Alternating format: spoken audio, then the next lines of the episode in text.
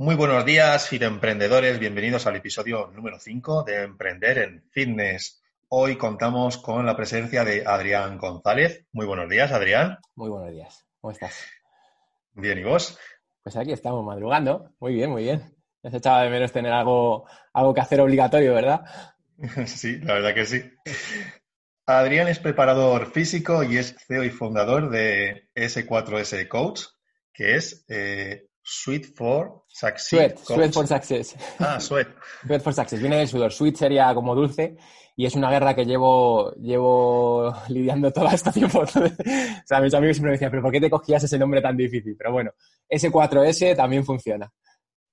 Vale, vale. Jolín, pues fíjate que lo he visto hasta escrito normal, no solamente el S4S. es como sudar, es como, sería la traducción literal como sudar para triunfar, a trabajar para triunfar.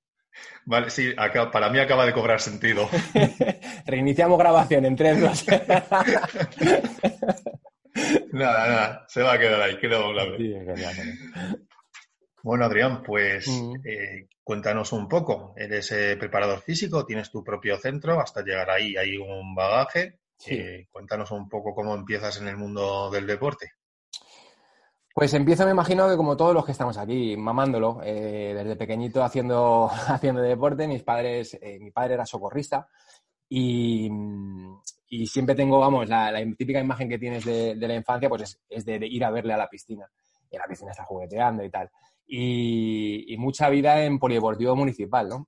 De estar ahí haciendo, intentando hacer actividades, que si hicimos motricidad, que si hasta que ya por fin eh, me dejaron meterme en atletismo, que ya era con, ocho años, que era cuando yo digo, es la primera vez que, hice deporte de verdad, ¿no? Em, y nada, pues desde ahí, desde ahí, sobre todo mucha, mucha actividad física, más que deporte, mucha actividad física, mucha salida, mucha, mucha educación deportiva, ¿no? Y de ahí pues transmitirlo después me pasó como que yo creo que le pasó a, la mayoría de los, de los estudiantes que terminé bachillerato y no tenía ni idea de qué hacer, sinceramente. O sea, no tenía absolutamente ni idea. Y uní, se me daba bien los estudios, em, y me gustaba mucho el deporte y, tiré por Inés. Y de ahí ya pues un poco, eh, fui más reactivo que, proactivo. y veo que eh, has practicado varios deportes a lo largo de tu vida. Eh, deportes de contacto, atletismo, ¿Cómo das el cambio de uno a otro? Veo que empezaste por atletismo y luego cambias a artes marciales, si no me equivoco. Sí, sí, sí, sí, sí. O sea, atletismo fue, fue la base, fue lo que, lo que yo digo que me hizo atleta. Aunque, aunque ya no sea atleta, ya no, ya no esté al nivel, ni de lejos de lo que, lo que éramos antes. Pero sí, en atletismo empezamos ahí en, el, en Moratalaz, en, en, lo que era el Larios, luego vas a ser el Airtel y después el, la escuela de Moratalaz. Y esa fue, yo creo que lo que hizo la base del deportista que soy o la manera de entender también que tengo el, deporte ahora. ¿Qué pasa? Que me tiré ocho años, ocho años desde los ocho hasta los 16 años. Y el atletismo, en cuanto estás un poco, eh, bueno, pues que vas mejorando y sobre todo vas creciendo, eh, significa que todos los fines de semana tienes una competición. Entonces, eso, pues tú imagínate con 16 años, al final, habiéndolo hecho tantos años, al final acaba, me acabo quemando un poco, sobre todo por eso, porque ya se espera un nivel de ti que, o te centras o, no tiras para arriba. Y lógicamente, pues el entrenador te echaba tus, tus charlas, que si te ves jugando al fútbol no puedes jugar al fútbol, que si eh, no, no puedes ir a esta competición pues ya tienes malas caras. Entonces eso al final acabó, y luego también sobre todo un poco la presión, yo creo, quizás, de, eh, me hizo, hizo un poco mella, en el sentido de que la sensación de tener que rendir constantemente, que a lo mejor no era real, pero era lo que yo tenía, acabó diciendo que necesitaba respirar un poco, ¿sabes? Em, justo cambié además al instituto, estaba descubriendo muchas cosas y esa, esa rectitud a la hora de a la hora de entrenar, pues justamente no era lo que me lo pedía el cuerpo ahora en ese, en ese momento.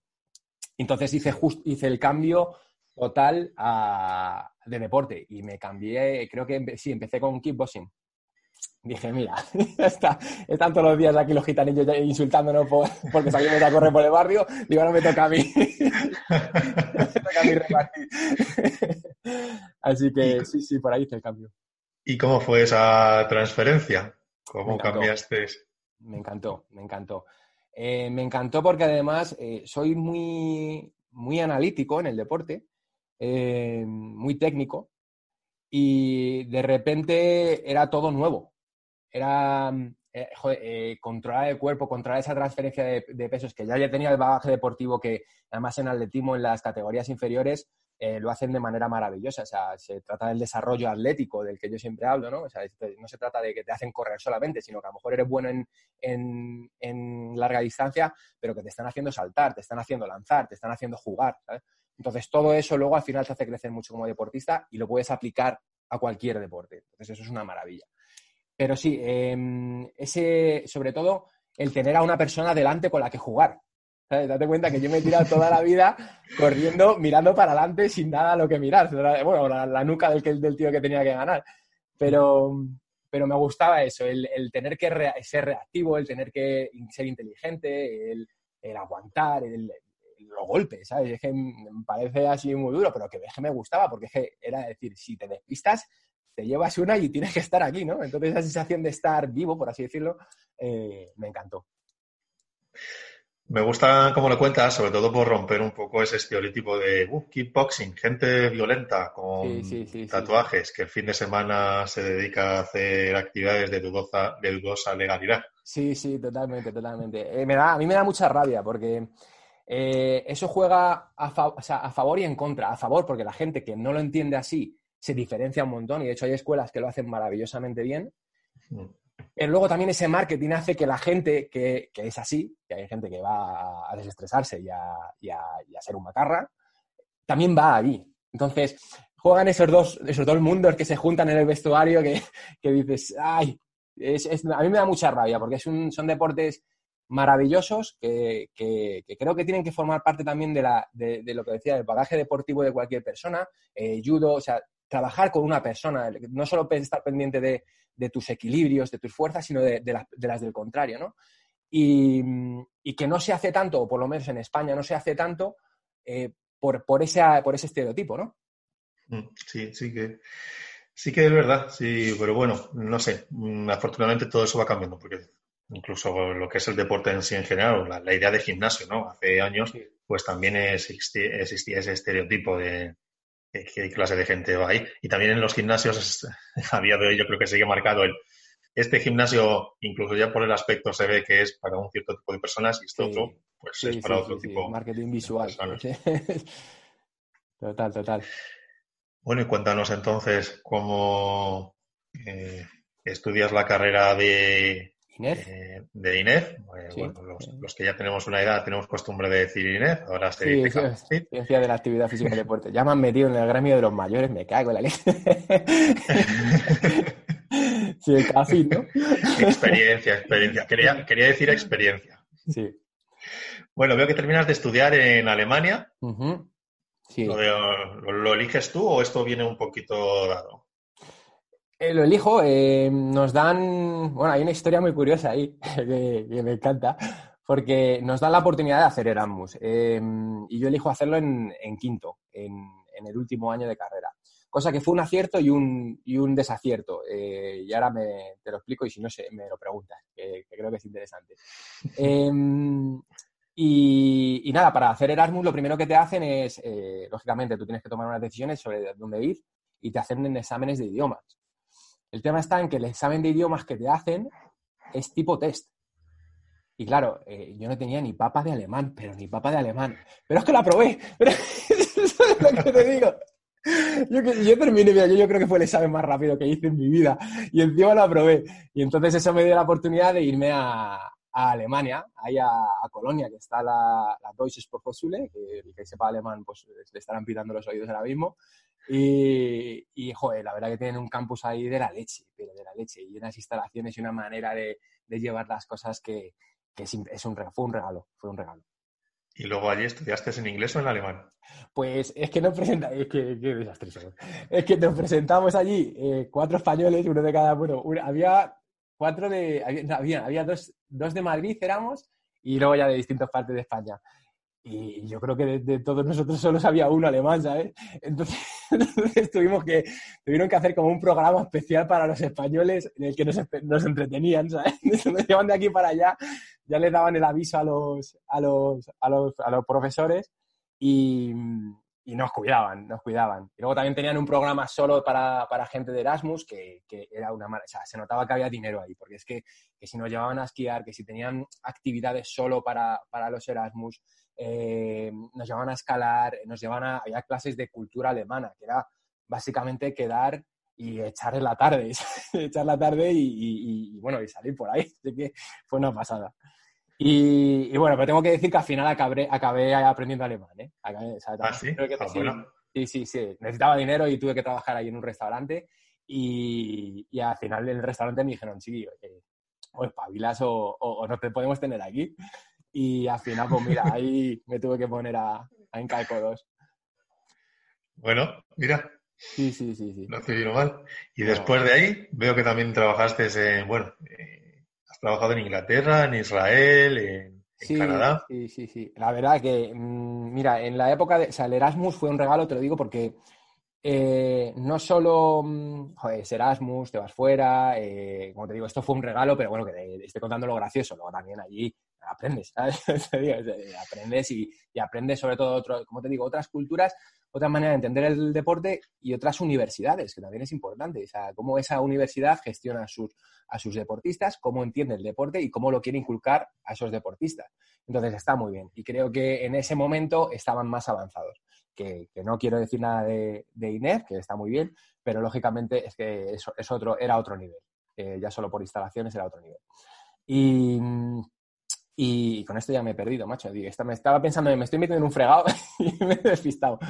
Bueno, estábamos con que luego te eh, trabajaste también en Inglaterra, en Israel, en Canadá. Y... Vale, sí, sí. Entonces. Lo... que el Erasmus había sido un regalo. Sí, ha sido un regalo, porque mm, yo vengo de. Yo soy un chico de, de Moratalaz, en el que tengo mi grupo de amigos y, y, con el grupo de amigos con el que he crecido. Y mm, está muy bien porque creces en una familia con mucho cariño, con... pero no, no, llegas a conocer tampoco demasiado, o sea, lo que hay ahí afuera, porque no lo necesitas nunca. Entonces el Erasmus de repente te coloca en una situación en la que estás tú solo, en la que juegas individualmente, en la que tus gracias, siempre decía, decía, joder, es que mis gracias no hacen gracia. O sea, las gracias a las que estoy acostumbrado yo aquí, a que me den una palmadita en la espalda, de repente no hacían gracia. Y de repente estás en un idioma en el que no controlas, lógicamente. Entonces, eso te hace crecer como persona eh, a pasos agigantados, pero a pasos agigantados. Y, y, eso además se vuelve adictivo y muchas veces les pasa a muchos Erasmus que una vez hacen el, el, el, año de Erasmus dicen, joder, con lo que estoy desarrollándome yo, con lo que estoy conociendo, ¿cómo me voy a volver a meter en la habitación de la casa de mis padres? Claro, y vuelves con las manos vacías. Dices, ¿cómo voy a hacerlo? Y a mí me pasó un poco eso. Y entonces eh, me dieron, bueno, me dieron la oportunidad. Eh, me eché una novieta de Canadá una, sí, una, tuve una relación con una chica de Canadá y lo que hicimos fue venir tres meses aquí a, a España a hacer un poquillo de dinero y, y, me fui para allá. Me fui para, eh, me fui para Canadá. Perdona, y lo de Israel y lo de um, Inglaterra fue, fueron programas que, como te digo, de, son programas maravillosos que tiene esa universidad. Lo de Israel era un programa para, para enseñar en valores a través del deporte a, a niños de a, palestinos y judíos.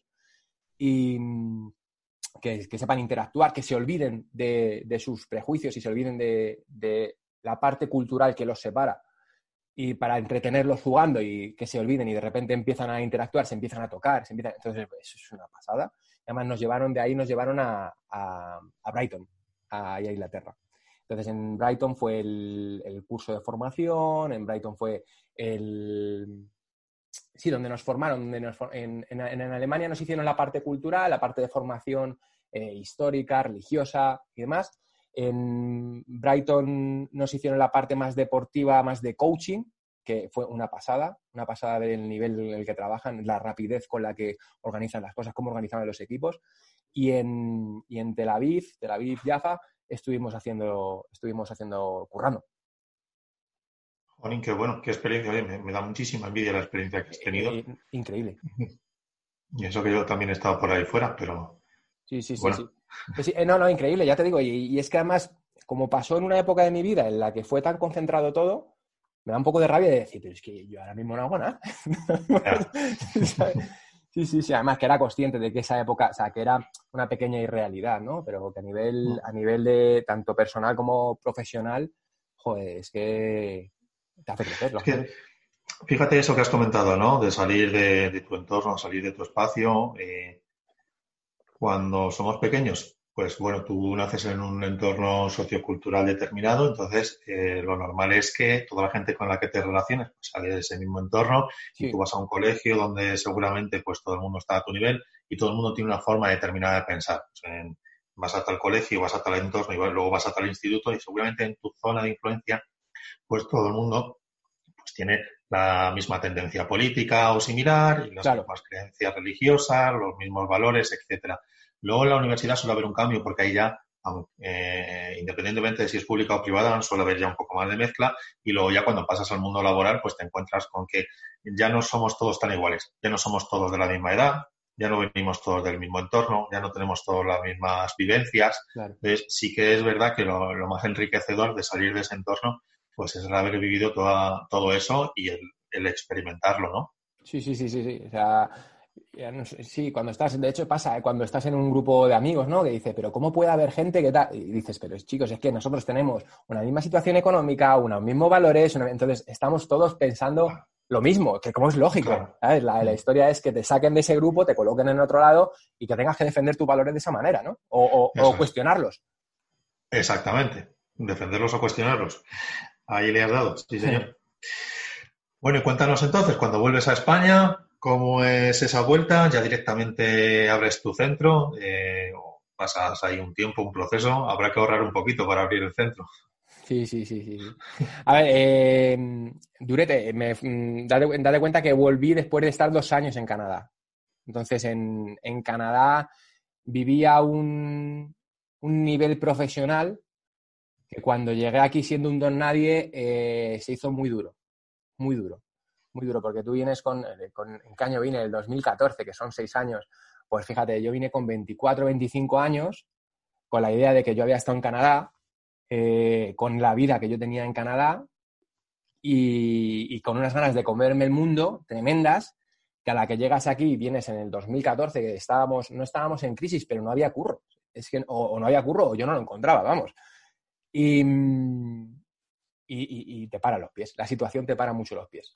O sea, te tienes que bajar de, la nube en la que estás eh, y, además, como te decía antes, de irme en, quinto en, el, en Erasmus, date cuenta que eso también te separa mucho de, tu círculo de contactos que hay en España. Entonces, yo, claro, yo habiendo, habiendo, estado un año de Erasmus y dos años fuera, son tres años en los que si ya hablaba poco con mis amigos o con mi familia, imagínate con los compañeros de universidad, compañeros profesores. Entonces, de repente te, lanzas a un mundo en el que estás tú solo, en el que tú te crees que eres muy bueno, pero que no te toca, vamos, que de hecho me tocó hacer prácticas, que está muy bien, prácticas aquí en el, Club de Fútbol de Moratalaz, eh, pues echando, echando horas, simplemente pues para intentar hacerte, hacerte un hueco. Fíjate que dices, cuando yo volví, no sé si es que no había trabajo, yo no lo encontraba, y el caso es que eh, bueno, yo me voy a atrever a decir que a lo mejor cuando volviste no te adaptaste bien o no lo encontrabas, porque fíjate que desde el 2007, desde que estamos en, desde que empezó la crisis, en otros sectores se ha ido destruyendo empleo, pero es que en nuestro sector no han parado de abrir gimnasios y, y la gente conforme ha tenido, ha empezado a disponer de más tiempo libre, se ha empezado a buscar nuevas aficiones y entre ellas ha estado eh, la de hacer deporte. Sí, eh, sí, pero mm, claro, yo es que buscaba de preparador físico. Entonces, buscaba, va muy fino.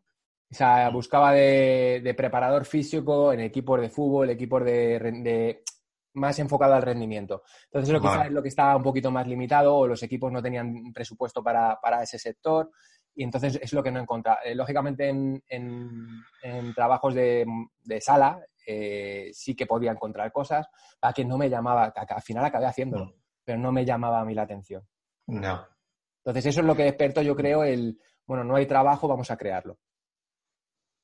Bueno, me encanta esa iniciativa. y ahí es donde descubres el Adrián emprendedor, ¿no? Totalmente. Bueno, ya venía de antes, ¿eh? ya venía de antes. O sea, el emprendedor, yo no, eh, yo no entiendo, me, perdónenme los emprendedores que estáis por ahí, pero el emprendedor es un buscavidas. Es un buscavidas. Es una persona que quiere hacer una cosa, que, le motiva mucho y la que cree mucho en ello y tiene que buscarse la manera de que las demás personas lo vean. O, o bueno, o responde a una necesidad, lógicamente, pero si esa necesidad no existe o tú no sabes encontrarla, tienes que crearla. Entonces, a mí es un poco el reflejo de mi vida. Cuando estaba en, cuando me fui a Canadá no tenía ni un duro, eh, entonces tenía que buscarme la vida para, hacer entrenamientos personales, pero claro, entrenamientos personales, ¿cómo, me conoce? Pues me tenía que meter en segunda mano de, turno para dar clases, para enseñar español, para eh, trabajar en un restaurante, para permitirme llegar hasta un fin. Pues un poco eh, lo que... Mm, lo que, perdóname que están aquí mis gatillos, entonces hay veces que, tengo que quitarle de la cámara. Em, entonces, en esta situación en la que ya estaba en España me pasó un poco igual. Eh, mira, Adri, ahora mismo lo que tú quieres hacer, a día de hoy no se puede hacer. Entonces vamos a intentar trabajar paso a paso haciendo cosas parecidas para llegar hasta ahí. Me te sale el amigo del amigo que quiere un entrenador personal, bien. Te sale el no sé qué, el, trabajo de gimnasio, tal, bien. Bien, ahora mismo tienes una situación en la que estás eh, con una persona de 50 años, con un tío de 40 años en la moraleja o en donde esté y tú tienes un sistema o tienes una manera de hacer las cosas que quieres que se desarrolle. Vale, pues vamos a intentar llevarles poco a poco a nuestro camino. Vamos a intentar formarnos en de esa manera, vamos a intentar tratarlos como esos atletas a los que tú quieres entrenar. Y de ahí poco a poco es como fui creando la idea de entrenar como entreno ahora. O sea que hubo un proceso ahí donde fuiste, digamos, encaminando a la gente un poco hacia lo que tú querías hacer, un poco educándoles. Sí, sí, sí, sí. Em, sí, sí, sí, sí, sí. sobre todo tocando, o sea, llamando a todas las puertas, eso, eso sin duda. Y, haciendo muchas cosas diferentes. También es, creo que es, que es muy importante. Incluso, sobre todo en las etapas iniciales, el, el ser capaz a día de hoy de decir, mira, esto lo he hecho, esto lo he hecho, esto lo he hecho, esto me gusta, esto no, de aquí quiero seguir formándome porque veo que en esto soy un poco peor. De aquí, entonces, creo que es muy importante. Y entiendo, o imagino, ¿no? Que empezaste a entrenar gente por tu zona hasta que llega un momento en el que dices, pues bueno, voy a abrir mi centro ahora que ya tengo gente por aquí y te los llevas a, a tu estudio. Sí, sí, eh, a ver, he vivido mucho parque. sí, de, a raíz de una charlita que di, una clase de formación que di para, para una empresa, me salió un grupo de entrenamiento que le entrené en el retiro, les entrenaba en el retiro, y en el retiro me tiré dos años, dos años entrenando. Entonces, em, en el retiro fui captando gente, fui sacando, sacando equipos, eh, equipos de entrenamiento. Eh, no me gustaba mucho el modelo del entrenamiento personal porque me creaba mucha inestabilidad económica. Entonces, eh, opté por el, por el modelo de, que si quieres hablamos después de modelo de negocio, opté por el, por el modelo de equipos, equipos reducidos. Sigo dando la misma atención, sigo, pero, pero es, si me falla uno, no me enfado. ¿Sabes? Que me pasaba que cuando necesitas ese dinero y te, y te falla uno, dices, ¿cómo hago para que no se me note? El, enfado que tengo ahora mismo, que ahora mismo estoy perdiendo pues los 300, 400, el dinero que te estén pagando al mes, ¿sabes? Que, es mucho dinero, que es mucho dinero, lógicamente. Sí, además que luego se te va alguien que es en una hora eh, punta, bueno, pues no va a tardar en llegar otro. Pero cuando se te va alguien que es de, una hora más complicada, ostras, a ver cómo lo suplimos. Totalmente, totalmente. Entonces, de ahí ya llegó el momento en el que, bueno, yo ya estaba muy, me notaba muy estancado, o sea, decía, joder, llevaba dos años y pico yendo a, date cuenta que llueva, nieve, además mi forma de entrenar es esa, o sea, aquí se entrena siempre. O sea, yo he crecido así y ahí yo intento inculcar eso a, mis, a mis entrenadores. Aquí se entrena siempre. Entonces, em, en el retiro, que si viene el coche de policía tienes que soltar la goma para que no te echen la bronca, ya te ves en un nivel o, o quieres estar en un nivel profesional que no quieres tener eso. ¿Vale? Claro. Entonces, de ahí ya eh, salió la idea de, o la necesidad imperiosa de decir, mira, aquí hemos venido a jugar, vamos a, invertir. Muy bien. Pues cuéntanos un poco cómo funciona tu centro. Eh, he estado mirando los horarios, veo que hay horas a todas horas. ¿Las haces tú todas? ¿Todos los entrenamientos los impartes tú o tienes un equipo de entrenadores? No, no, habrás visto todas horas porque tengo puesto también para entrenos privados. O sea, mm, tengo, tengo las mañanas llenas y las tardes llenas, pero entre medias hay un hueco ahí que lo dejo para, para, para mí, para trabajar en, que en, ordenador, que, los que estamos aquí ya sabemos que, casi es más trabajo que el, que hacemos con los clientes o con nuestros atletas, y, o para los entrenos privados que me salen muy de vez en cuando.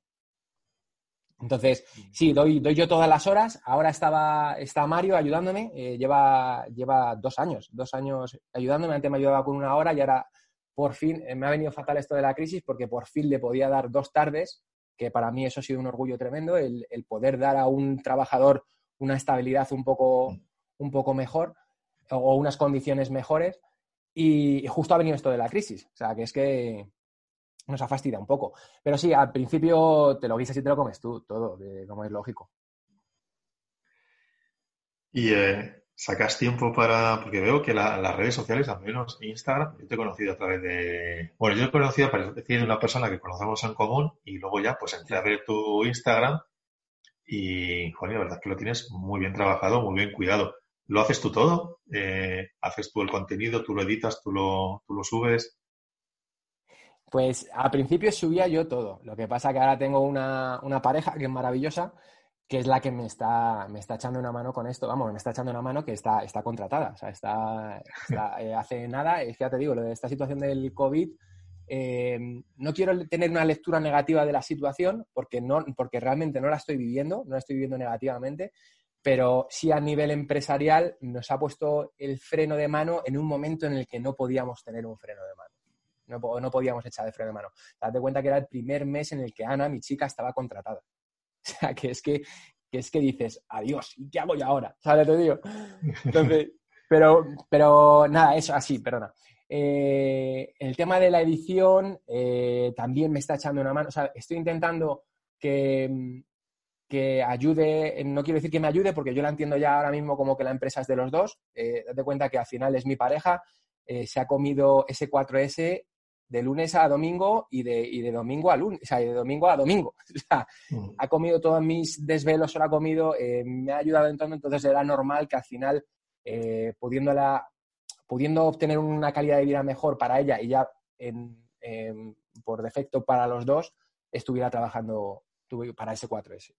Estaba, está muy bien. Además, claro, es que la despides y ¿qué hace? Llega un día a casa y dices, cariño, mira lo que me ha pasado, que me han despedido. Ya ves, ya ves, ya ves, total. Nada, eh, la, gente no ha hecho más que meternos miedo, la verdad, que, es otra cosa de la que hay que hablar, ¿no? Que, que, la gente intenta, o intentamos todo, porque la gente también nos incluimos nosotros, intentamos poner nuestra proyección eh, de ideas o de, vida eh, a las otras personas. ¿no? Y, cuando dices que tu pareja tiene que trabajar contigo o quiere trabajar contigo, pues cuidado, que son muchas horas, pues, pues miedo, miedo, miedo, miedo, miedo, miedo. Y creo que las cosas hay que tomarlas con naturalidad. Eh, cada pareja es un mundo, también es cierto, eh, que cada relación laboral es un mundo. Y, que no hay que, que, que esa cultura del miedo que la usamos mucho y la usamos para todo, incluso para vender productos, la, usamos en plan de eh, no solo son las aseguradoras, son los haz mi programa o te vas a lesionar. Haz mi... Entonces, ese tipo de cultura creo que te deberíamos por lo menos ser conscientes de lo que estamos proyectando.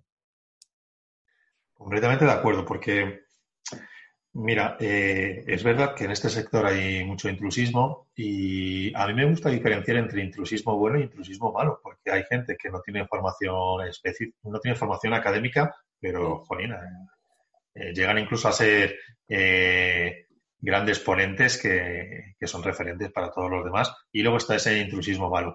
Y atacamos mucho hacia ese intrusismo. Yo creo que al final llega un punto en el que creamos una imagen negativa de, ostras, entonces no voy a hacer deporte, no sea que elija mal y al final resulta que en vez de conseguir un beneficio voy a conseguir un perjuicio. Mm, sí, sí, sí, sí, sí. Respecto a eso de la formación, eh, estoy completamente de acuerdo. Eh, a mí me pasa, eh, ahora que me veo en una situación de poder contratar, de que a lo mejor quiero contratar a gente que no tiene licenciatura. Y, tengo un debate personal, yo soy licenciado, pero no por ser licenciado, no, sea, es difícil, es difícil posicionarse. Entiendo, entiendo lógicamente la posición de decir, oye, hay que cuidar a la sociedad nos tenemos que asegurar de que, de que el que esté ahí o que esté dirigiendo las clases, que tenga un poquito de idea, pero también creo que, que tiene que, no sé, no, no mira, eh, no tengo una, una, una afirmación clara para poder darte eh, así, por así decirlo, en público. Pero sí, lo que, la, idea que quiero transmitir es decir, hay gente, o sea, yo ahora, mm, lo hablábamos ayer con lo de las siglas. Yo hace que no tengo una formación oficial, pues a lo mejor más de dos años. Pero yo estoy todos los santos días comiendo mis libros. Hay mucha gente muy, muy, muy preocupada por su formación, muy, muy, muy, muy, muy, a un nivel eh, profesional muy elevado, al que le faltan esas siglas. Y si yo encuentro a esa persona y lógicamente quiero que trabaje eh, para mí o que trabaje en cualquier otro lado, eh, se hace duro el no poder hacerlo. Pero claro, entiendo que, lógicamente, vivimos en una sociedad en la que somos muchísimos, en la que hay que regular eso de alguna manera y es lógico que se creen las leyes que, pretenden proteger al usuario. Entonces, esa es mi doble. Sí, sí, sí. En, esa, bueno, me encuentro la misma tesitura, ¿no? A la hora de contratar, cómo hacemos, quién cogemos. Sí que es verdad que el título, eh, hombre, dices, esta persona al menos ha pasado X años haciendo una formación pero, jolín, es que te encuentras, yo veo ahora mismo, no, mm, a veces alguien me pregunta, oye, mira, no me voy a dedicar a esto, pero a mí me gusta el mundo del entrenamiento y a mí me gustaría aprender para entrenar. Yo me estoy planteando hacer eh, Tafat o Cafit.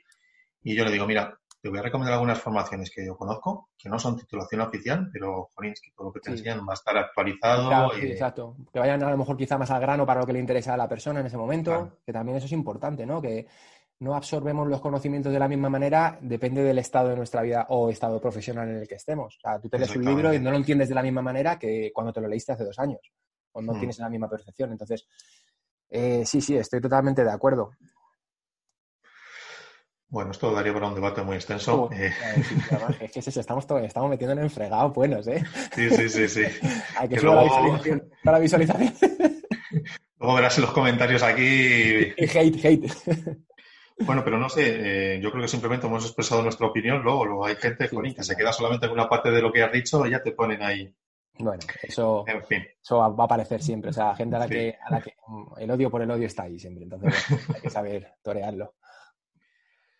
Bueno, y hablando un poco más de, eh, de tu eh, ese, S4S Coach, ¿cómo es el modelo de negocio? O sea, tú tienes tu local, haces los entrenamientos allí, eh, cómo gestionas, por ejemplo, eh, veo que tienes entrenamientos online, entrenamientos presenciales individuales, eh, one-to-one, entrenamientos personales de grupos reducidos y luego los opositores. ¿Cómo llevas todas las planificaciones? ¿Cómo te organizas para, bueno, pues para al final a, individualizar el entrenamiento de cada uno? Mm, a ver, el servicio principal son los equipos reducidos. Nosotros trabajamos en, equipos de 10 personas máximo y, por eso también ves los horarios tan llenos, porque es que como tengo un, centro muy pequeñito, eh, no podemos hacer más cosas. O sea, realmente cuando está el equipo ahí entrenando, eh, no puede, no cabe, no cabe más gente. De hecho, estamos, estamos ahora en busca de captura de un local que, aquí en Madrid, eh, madre mía, ¿dónde están los padrinos? ¿Dónde están los padrinos? entonces, ese es el servicio principal. Em, equipos reducidos puede ser de desarrollo atlético o de opositores, opositores ya sean a nacional o a local. Ahora mismo son los servicios que estamos ofreciendo. Eh, la gente de Guardia Civil, militares, lo, están lo estamos metiendo en desarrollo atlético que estamos viendo que funciona maravillosamente bien. Pero sí es cierto que aunque cuando aumente, cuando aumente la demanda de esos servicios, em, vamos, a, vamos a crear equipos específicos. Que siempre, siempre pues quieras que no, al final eh, aunque no sea a nivel deportivo demasiado diferente, sí a nivel psicológico ayuda mucho que tu compañero esté pasando por lo mismo que tú, ¿no? Eh, entonces, el factor equipo yo creo que es la clave de, lo que hacemos. es entender el entrenamiento igual que si estuvieras, la preparación física igual que si estuvieras en un equipo de fútbol. Que tú tienes tu martes y jueves a esta hora, tú tienes tus deberes, tú tienes a tu entrenador contándote en dónde, cómo puedes mejorar, qué táctica vamos a seguir, qué desarrollo, qué plan vamos a seguir en el mes. Eh, a nivel de preparaciones privadas, trabajo depende del cliente, lógicamente. O sea, son los objetivos del cliente, la programación del cliente. O sea, eso es, varía, depende de, cada persona. Y luego, eh, hablar, por hablarte sí por, por encima de todo. Luego, si quieres, eh, cosas que tengas dudas o, que quieras que comente más, me, dices. Y luego, las preparaciones online funcionan igual que si fuera un entrenamiento privado. Yo me dicen en qué están interesados, qué objetivo tienen, qué objetivo, fecha y situación personal le cuento mi estrategia a seguir, si le, si le gusta la estrategia a seguir, pues contratamos o no contratamos. Y luego, muy importante, em, tengo un feedback continuo. no creo en el entrenamiento, eh, no es que no crea, eh, creo que la, mejora la eficiencia del entrenamiento a distancia o online, aumenta más esa eficiencia cuanto más feedback haya. Entonces yo soy muy pesado mándame vídeos, eh, cómo has hecho esto, tío, he visto que no te has metido en tres días en nuestro, en nuestro sistema, va todo bien. Luego también tenemos niveles de fatiga, o sea, tenemos eh, índices, es un cuestionario muy básico, pero bueno, que tienen que rellenar todos los días. Entonces yo veo cuando pasa de un, si una persona está siempre en un 4 y de repente le veo que ha pasado una semana en un 2, como acaba de pasar, por ejemplo, hace una semana, joder, pues, pues te, te saltan las alarmas. Y además en esta situación dices, eh, coges teléfono o, coges el mensajito y, oye, venga, ¿qué pasa? Entonces, estas son las tres modalidades que, ofrezco. Luego, a nivel de planificaciones, es un currazo. es un currazo. Em, tengo un sistema, es un currazo además porque em, como... Más que esto, esto te habrá partido completamente las planificaciones. Sí, no, eh, justo en ese, por, ese, por ese tema me he salvado justo había planificado la temporada de tal manera que ahora mismo estamos en un periodo de transición. Habíamos pasado un periodo, venimos de un periodo muy específico y, me estaba cargando a los chavales en el, sentido de que sí, estaban mejorando mucho, pero ya estaba en un nivel de, que, de carga muy bestia. Entonces iba a pasar justamente dos mesecitos, íbamos a volver a, íbamos a tirarnos ocho semanas de volver a las bases volver a ponerles fuertes, volver a enseñarles técnica, volverlas a... Iba a volver un poquito. Entonces, em, sí, no voy a poder ponerle fuerte, pero también es cierto que la mayoría de la gente que viene eh, viene con déficits de control motor muy importantes que se pueden trabajar en tu habitación. Hmm. Entonces, simplemente es hacerles entender que, ya que no podemos entrenar con todo lo que está afuera, ya que no podemos prestar atención a todo lo que está afuera, ahora toca cuidarse, crecer personalmente a nivel, a nivel atlético. Entonces, el que tiene déficit de movilidad de tobillo tiene que trabajar en la movilidad de tobillo, el que no sabe correr porque le llevo toda la temporada diciendo que deje de entrarme con el talón, tiene que prestar atención a eso. Entonces, me estoy centrando de esa manera. No me ha hecho, no me ha hecho mucho, mucho destrozo. Eh, me ha hecho, tengo que cuidar más la parte, la parte, como te digo, psicológica, sobre todo de opositores. Que hay que, hay que hacer, tranquilos chicos, que se sale de esta, ¿sabes? Hay que hacer mucha, mucha, esa parte de coaching de decir, venga, eh, pues justo lo que te estoy contando. Eh, pero claro, cada día me viene un mensaje de, Adri, de verdad, sé sincero, eh, ¿crees que, vamos, que, de esto puedo salir? Joder, es que justamente estaba mejorando en carrera. O, em, Adri, que es que llevo lesionada dos meses y llevo dos meses sin correr y, y ¿qué hago ahora? Que tampoco puedo correr, ¿sabes? Es normal, es normal, es normal que se bien y, y, hay que empatizar en ese sentido, pero también hay que coger un poco la, batuta y decir, de ser un poco más estricto o más, em, poner un poco de cabeza, vamos a decir así. Bueno, al final, pues surge esa incertidumbre, pues estás ahí para guiarles, ¿no? Totalmente. tranquilos el camino es este. Sí, sí, sí. Aunque tenga, es como los padres, ¿no? Que cuando discuten no se tienen que enterar los niños. Aunque tú también tengas, que tengas incertidumbre, también a, tu, a, nivel empresarial todos tenemos incertidumbre ahora mismo. Es decir, sí, nos dejan salir en, en, mayo, pero, pero nos van a dejar salir mm, del todo. O sea, vamos a poder abrir el gimnasio en mayo, vamos a ver. Mira, yo, yo también practiqué artes marciales y tenía un entrenador que decía, es normal cuando salgas ahí que tengas miedo. Y sobre todo si compites en categoría Open y te toca uno mucho más grande que tú, también es normal que tengas miedo miedo vas a tener, es normal, pero no hace falta que él lo sepa. Claro. Qué bueno, qué bueno, qué bueno. Qué buenísimo. Ahí dice, ya, ya estoy, ya estoy. Ya, estoy, ya estoy, ya estoy. Hemos venido a jugar. claro, claro, claro. Vale, y una cosa con respecto a los equipos. Tú me has dicho que entrenas grupos de 9 y 10 personas. Mm. entonces, en el caso de los opositores, he visto que entrenan dos días presencialmente contigo y luego tú les vas dando eh, pues su planificación para que entrenen por su cuenta. Sí esa planificación es estándar para todo el mundo y luego eh, cambias eh, variables eh, para individualizas el volumen de trabajo para cada uno? Sí, em, tienen la opción más general, o sea, les damos opción a que entrenen tres o cuatro y cuatro veces con nosotros, pero la que suele coger todo el mundo es dos veces y la que con la que yo recomiendo empezar, por así decirlo, es dos veces. Em, entonces, sí, la, historia de los entrenamientos en equipo es que tienen una misma planificación. O sea, una planificación individualizada se entendería como un, como un entrenamiento privado. Pero son equipos reducidos. ¿Qué quiere decir? Que yo me conozco los nombres y apellidos de cada persona. Mm. ¿Sabes? Entonces, en una clase de 10 personas, a ti te permite decir, mira, este chico sé que. Una cosa muy fácil. Este chico me dijo el jueves que este fin de semana se iba a ir de boda. Pues el martes le doy la enhorabuena por ir a entrenar y le, cuido. ¿Sabes? Entonces, con eso lo que voy a decir es que sí, tenemos unas cargas generales, tenemos unas cargas a nivel de, equipo, un objetivo común a nivel de equipo, pero luego tienes que jugar con, esos, con, e, con esos con que esta persona no sabe correr o que en que este es su primer día y necesito que se vaya psicológicamente con, una, con un feedback positivo o de que, mira, eh, esta persona lleva con periostitis un mes, mes y medio, eh, no, le puedo meter las 10 series de, de, 300 que tenemos hoy. imagínate, por poner un ejemplo, vamos a meterle otro tipo de trabajo. Entonces, em, sí, tanto el trabajo que, hacemos que hacen conmigo como el trabajo que hacen en casa se individualiza. Vale. Eh, por, eso, por eso me estalla el WhatsApp también.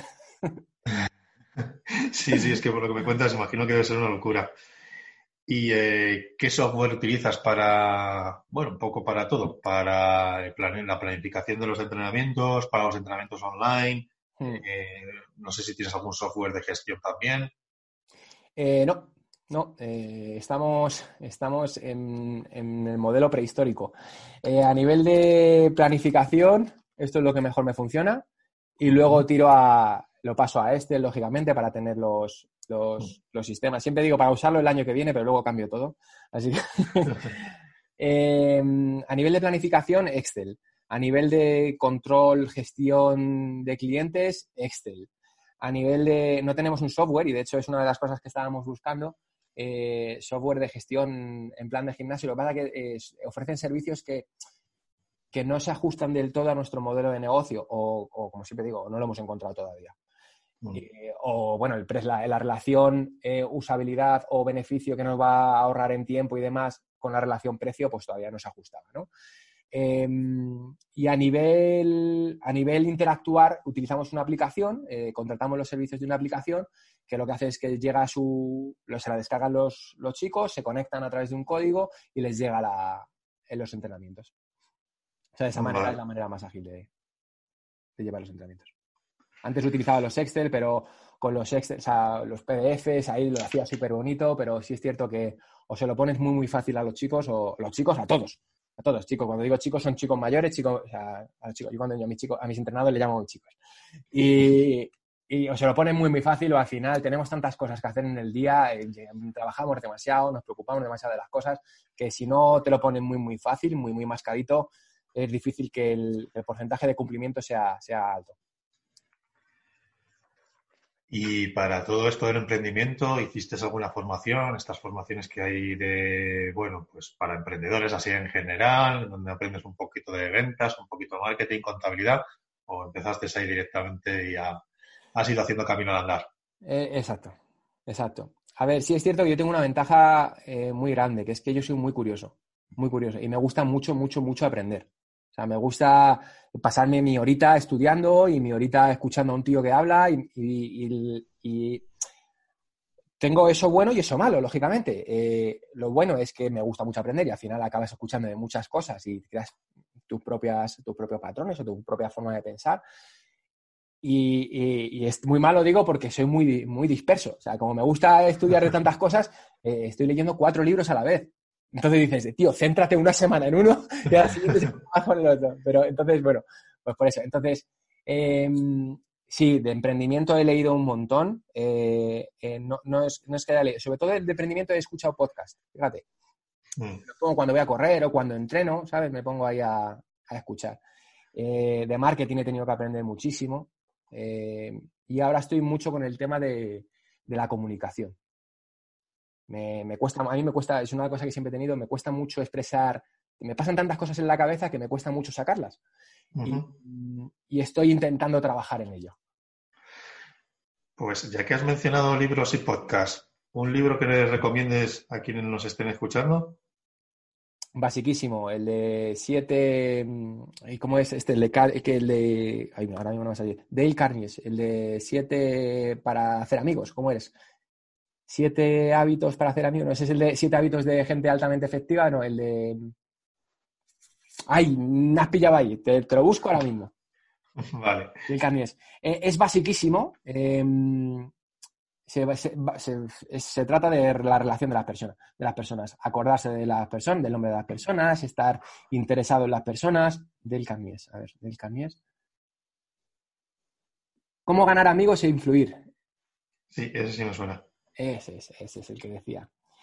Em, son conceptos muy básicos que todos sabemos, pero que al leerlos te los recuerdan, los pones en práctica, en práctica o prestas un poquito más de atención em, en ellos y, al final creo que sí que te hacen coger una mejor perspectiva de, qué es lo que nos gusta, porque al final nos gusta a todos. A mí me está encantando esta entrevista porque se está tratando de mí. Entonces, si eso lo aplicas a mis entrenamientos, lo, lo hago al revés, decir, oye, que yo me voy a callar aquí, aquí se trata de que hables tú. Pues, es una cosa muy, muy sencilla y mm. funciona. Estas cosas, muchas veces estos libros que podríamos clasificar de autoayuda o de crecimiento personal, yo lo que creo es que eh, tienen cosas que uno tiene en la cabeza, lo que pasa es que hay alguien que ha, sido, ha sabido ordenarlas. Totalmente. entonces, eh, pues ya le damos sentido. Totalmente, increíble. Vale, igual que nos has recomendado un libro, un podcast. Vale, eh, podcast, marketing online. Y ahora, dice, y ahora dice, recomiendo este. Hombre, por supuesto, eh, por supuesto, por supuesto. No, no, eh, yo no te conocía, eh, me he metido en tu, en tu página web y las entrevistas, lo que te he dicho antes, el, nivel de los, de los entrevistados es muy alto. Y, ofrecer esto de manera gratuita, ojo, está muy bien y, lógicamente te lo agradecemos y ahora mismo me tocará pues comerme todos los podcasts. Los próximos entrenamientos los pasaré contigo. pues hombre, muchísimas gracias. Era un placer saber que, que estás ahí. Y luego, eh, eh, a, nivel de, a nivel de marketing, ¿no? Sí, marketing online, el, de Boluda. Sí, sí, sí, sí, sí, sí, sí, sí, sí, sí. Ese, ese, me lo pongo porque me dice cositas que, a veces no caigo. Muchas veces es demasiado... no profundiza demasiado en, los temas, a lo mejor quizás es demasiado rápido. Yo creo que es que ya llevan tantos episodios que se ponen a hablar y dan un poco por sentado, ¿no? Es como para otro nivel. Se hablan de términos que a lo mejor no conoces y digo, bueno, lo, de la forma que habla entiendo que su audiencia ya lo tendrá muy, muy machacado y por eso no... Sí, sí. Pero bueno, eso también, a mí en ese sentido me gusta porque digo, hostias, eh, esto no sé qué es, eh, hay, que, hay que bichear, ¿sabes? a mí me gusta eso. Me, me, me, soy muy bueno en escuchar cosas que no entiendo, ¿sabes? me, me, gusta esa situación de decir, y esta gente, o sea, yo que sé, me pongo a escuchar a un arquitecto y, ¿de qué hablará? ¿Sabes? me pongo a escuchar y me quedo ahí diciendo, hostia, vale, vale, vale. Y creo que ya, estoy pillándose un jerga. a mí a veces me pasa que me explican algo de un tema que no tiene nada que ver conmigo, ni va a tener transferencia lo que yo hago, ni nada, y dicen un dato y se me queda el dato grabado, a lo mejor es un dato complejo, a lo mejor es el número de la masa atómica de no sé qué. No voy a usar eso en la vida, pues se me queda grabado. Y digo, luego hay otro dato que necesito saberlo Totalmente, totalmente. Y lo tengo, lo tengo, que apuntar en el móvil porque digo, se, me va a olvidar. ¿eh? sí, sí, sí, sí, sí. A mí me pasa con los vídeos, ¿eh? Con los vídeos de YouTube, de decir, pero, o sea, son cosas que yo he escrito antes, ¿sabes? Y me pongo, y me pongo ahí a decirlas y digo, pero que, pero que se me está olvidando a mí ahora mismo todo, pero yo no soy capaz ni de decir, ¿cómo voy a decirlo a la cámara si se me está olvidando a mí, ¿sabes? Es muy curioso esto de la memoria, sí. Sí, sí, es que, jolín, sí, sí, además, bueno, a mí ahora también me ha pasado que me estoy grabando vídeos para podérselos ofrecer a mi gente y que sigan entrenando en casa y, claro, al final se lo estoy contando a una cámara, no se lo estoy contando a la gente. Entonces estoy delante de la cámara y digo, venga, pues vamos a hacer 12 repeticiones, tal, tal. Digo, 12, ¿cuántas llevo? Si, si estoy contando, es que, nos pasa a todos igual, macho, nos pasa a todos igual. Yo empezaba a hacer los, las series estas de Raw, lo que hablábamos de que se tardaba mucho en la edición y tal, y se supone que son, son entrenamientos que, no quiero que haya edición, o sea, que hmm. lo haga, lo saque, le pongo el loguito y lo, y lo, y lo subo. Y mira, ya he acabado haciéndolos con un cuaderno delante para escribirme la, serie, ¿sabes? Sí, sí, yo, yo hago hits de cuatro ejercicios, cuatro ejercicios, ¿sabes? Que no es y, me, tengo que coger un folio así en grande, ponerlo un poco fuera de cámara, me escribo los cuatro ejercicios y digo, la, leche, y lo, tengo que mirar, digo, claro, pero es que si se, me, si se me olvida justo ahí en medio y me tengo que parar a pensar, pues ya tengo que cortar, toca editar. Yo, yo, creo que pasa eso, que al final eh, somos entrenadores, no somos actores. Entonces, estás delante de una cámara y estás pensando en todas esas otras, otras cosas, que si la cámara se va a acabar la batería, que si, eh, madre mía, que va a pasar mi mujer por aquí, madre mía, que no sé, que son eh, que cuatro ejercicios, eh, a ver si lo voy a pronunciar bien. Son todas esas cosas, todo ese ruido que pasa aquí, que es el que nos hace que nos olvidemos de realmente lo que está pasando en, nuestra sesión, ¿no? Sí. Sí, sí. Y luego, tenemos que aprender.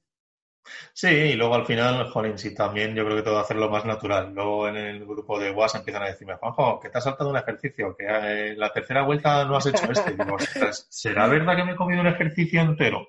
Tú di, tú di que es para ponerles a prueba, para saber quién lo ha hecho de verdad. claro, claro, para prestar porque quería saber quién, quién, ve y quién no ve el vídeo. Claro, ya, totalmente. Y digo, bueno, pues tú pausa el vídeo y haces el ejercicio y luego le das al play otra vez. Totalmente. Bueno, Adrián, eh, creo que llevamos ya más de una hora hablando. La verdad es que se hace ameno hablar contigo, me, está gustando. Muchas gracias, igualmente. No sé si nos quieres contar algo más, porque a lo mejor ya tenemos que ir cerrando. Nada, eh, joder, si surge alguna duda o, algo parecido, si se quieren poner en contacto conmigo, pues bueno, yo me imagino que pondrás ahí eh, la info. Pondré aquí tu referencia y para todos los entrenadores que nos estén escuchando, decirles que, bueno, para todo el que nos esté escuchando en general, que se pasen por tu Instagram porque el contenido que publicas es de mucha calidad, eh, mucha calidad y además gratuito, lo, recomiendo. Yo como entrenador lo, lo, miro también, me ayuda para, eh, bueno, pues para sacar ideas, sacar conceptos y, y, a veces recordar conceptos, que está muy bien también. Entonces, la verdad es que me gusta muchísimo tu Instagram porque creo que es perfectamente válido tanto para gente que se esté preparando posiciones, que es a quien principalmente te enfocas, aunque estés entrenando también otros perfiles, y para entrenadores creo que genial también. Además, eh, vamos a meter ahí un poco la cuña publicitaria. He visto que tienes eh, en tu web, eh, tienes dos formaciones online, que son una sobre el circuito de agilidad y otra sobre el lanzamiento de balón medicinal. Sí. Y bueno, pues creo que cualquiera que pase por tu Instagram y vea la calidad del contenido que publicas, pues si está preparando opositores o si se quiere preparar oposiciones, le puede interesar también este contenido. Pues te lo agradezco, te lo agradezco muchísimo, la, la publi. la publi y tus palabras, obviamente, sí, sí. La verdad que se, se agradece, sobre todo, eh, ayuda mucho el, el, feedback, tanto positivo como negativo, obviamente, de, para saber que lo, que lo que tú haces se está transmitiendo de la manera que tú quieres. Y, y, con las palabras que me has dicho, por lo menos a ti te ha llegado de la manera que, esperamos. Genial, Adrián. No sé si quieres aprovechar para comentar alguna cosa más nada, desearte muchísimo crecimiento mm. y, paciencia, que esto ya sabes que se trata de, picar y, nada, que me, ha encantado la entrevista y sobre todo para eso, para, para poder seguir en contacto contigo. Muchísimas gracias a ti, ha sido un enorme placer y también mucha suerte para que tú consigas encontrar ese local y sigas creciendo. verdad. Y ojalá sigamos creciendo todos juntos. Eh, aprovecho aquí también para decir que tenemos un grupo de Telegram de emprendedores en fitness, al que te invito también a entrar, donde aprovechamos ahí pues para compartir experiencias y para poner dudas. Vale. Últimamente estoy escuchando mucho ese Telegram y no, la verdad que no lo tengo, pero bueno, me lo bajaré, me lo bajaré. Está pasando todo el mundo a Telegram. Es una cosa que además, eh, una vez que lo tienes, cada vez que alguien de tus contactos se pasa a Telegram, te salta. Entonces, todos los días te saltan, que, digo, jolín, lo tengo que quitar, siempre se me olvida. Todos los días te saltan dos o tres mensajes de, fulanito se ha unido a Telegram, menganito se ha unido a Telegram, que se ha unido a Telegram, que si dijeras que se ha unido a tu grupo, no, que se ha unido a Telegram. Sí, sí, que se ha bajado la aplicación, ¿no? Se ha bajado la aplicación simplemente y ya te salta la notificación. Pero fíjate, fíjate. Qué bueno. Vale, pues sí, me lo, me lo descargo y me, y me uno al grupo, a ver si me contáis secretos para, para seguir creciendo. Claro que sí, ahí ya te digo, todos vamos compartiendo experiencias y ponemos dudas y a veces la gente no participa tanto como me gustaría, pero me encanta cuando alguien dice, oye, me ha, surgido esto, lo estoy haciendo de esta forma, ¿alguno me puede ayudar? Además, eh, tenemos expertos también ahí. Mm. O sea que... Genial, sí, sí, es súper útil. Muchas veces a mí me ha pasado en mi trayectoria profesional que, que lo que necesitas es gente que esté en tu misma situación eh, poder consultarles, ¿no? Y, a lo mejor por la situación personal, pues no tienes. Entonces, esa idea me parece, pero maravillosa, maravillosa. Genial, pues dejamos el enlace también por aquí abajo. Sí, vale, vale, sí, pues Adrián, muchísimas gracias por estar con nosotros, por dedicarnos este tiempo y cuando quieras, esta es tu casa y encantado siempre de colaborar contigo. Venga, genial. Muchas gracias, Juanjo. Gracias a ti.